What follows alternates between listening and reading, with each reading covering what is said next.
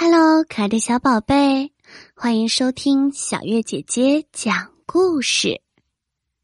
今天小月姐姐要给你讲小猴子和大象合种香蕉树的故事。小猴子特别喜欢吃香蕉，大象也很喜欢吃香蕉，于是他们两个决定一起种香蕉树。这样就能有吃不完的香蕉啦。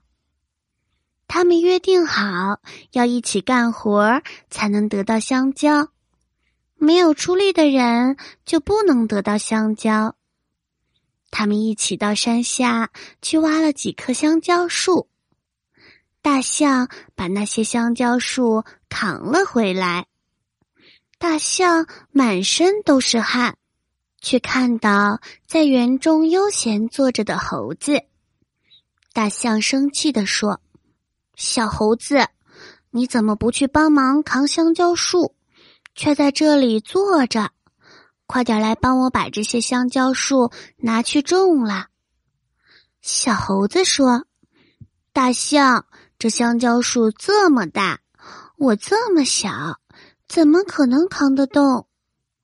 大象无奈地说：“那好吧，等会儿我去种香蕉树，你帮忙提水施肥吧。”说完，大象就坐在椅子上睡了一觉。醒来后，大象准备去种香蕉，他想着小猴子一起种，却发现小猴子不在园子里。眼看着太阳就要下山了，大象一个人把香蕉树全部都给种了。种完香蕉树，小猴子才从外面回来，嘴里还吃着桃子。大象生气极了，他对猴子说：“当初我们约定好要一起种香蕉树。”我忙上忙下，你却整天在休息。等香蕉成熟了，你休想吃香蕉。收获的季节到了，香蕉园里的香蕉都成熟了。大象拿着工具准备去摘香蕉，却发现香蕉已经被摘的差不多了。大象知道，这一定是猴子干的。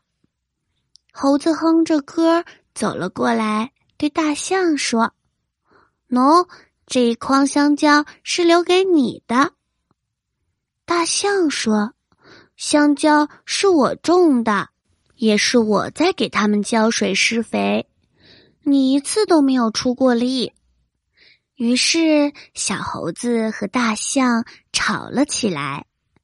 他们的争吵声让很多人都围了过来。大家听了事情的缘由之后，纷纷指责猴子：“猴子，你实在是太自私自利了！